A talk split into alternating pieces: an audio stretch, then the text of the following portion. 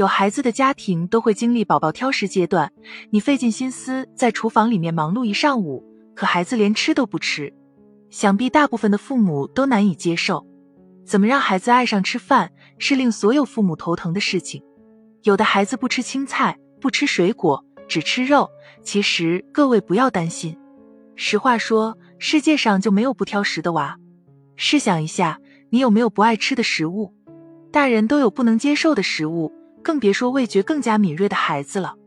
而且不爱吃某类食物这事也不能赖孩子，这是人基因里注定的。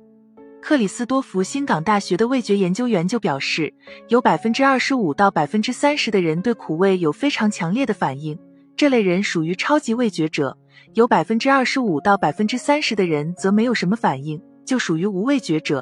而剩下的在两个极端之间，则有的对苦味感知稍强一点。有的稍弱一点，就是普通人群。而这里提到的苦味，指的就是一些含有苦味化合物的水果和蔬菜，比如甘蓝、西兰花。这也就解释了为啥有的娃看见西兰花就要跑，有的孩子则喜欢吃西兰花，全都是基因在作祟啊。所以，当孩子不爱吃某类食物的时候，千万别硬喂，硬喂不仅会让孩子越来越讨厌这种食物，甚至会对吃饭这件事。也产生一定的焦虑和抵抗情绪，这就跟你不爱吃香菜，愣是给你一碗香菜让你吃完一个道理，谁也受不了。但是面对挑食的娃，咱们也不能放任不管，毕竟营养从口入。如果是长辈带娃，基本上都会追着喂饭，这样会让孩子觉得吃饭是个负担，产生逆反心理。咱们最好让孩子自己吃，并且不要在吃饭的时候看电视或者玩平板。专注吃饭，把吃饭时间控制在三十分钟以内。小孩子的味觉比大人敏感，在接触新食物时，可能尝试了一下就摇头拒绝，这是恐新感在作祟。孩子对未知事物表现出本能的恐惧，在真正接受新食物前，往往会拒绝十至十四次。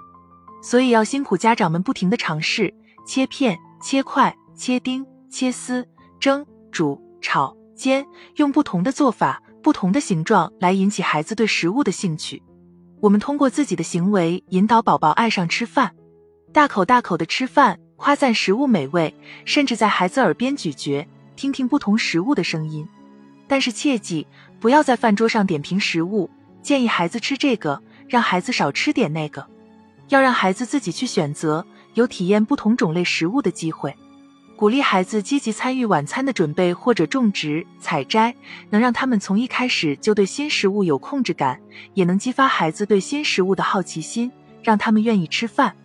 咱们说的均衡营养，不是每天都要吃哪些食物。学龄前儿童需要的七大营养素：蛋白质、脂肪、碳水化合物、维生素、矿物质、水、膳食纤维。如果孩子不爱吃某样蔬菜，就可以找含有同种营养的其他食物来代替。方法有了，但是作为家长的我们也要做好榜样，家里的零食就不要随处可见了。毕竟小孩子的模仿能力还是很强的，尤其是在吃零食这件事情上。记住，在饭前一小时不要让孩子吃零食、水果等，增加运动量。孩子运动多了会消耗身体的能量，然后身体会发出需要补充能量的信号——饥饿，因此可以增加孩子对食物的接受度。以上这些小方法都需要全家站在统一战线，不要你一个说法，爸爸一个说法，长辈又一个说法，这样孩子就会觉得你说的不对，情况反倒会变得很糟糕。其实养孩子从来就没有容易的时候，放平心态，慢慢来。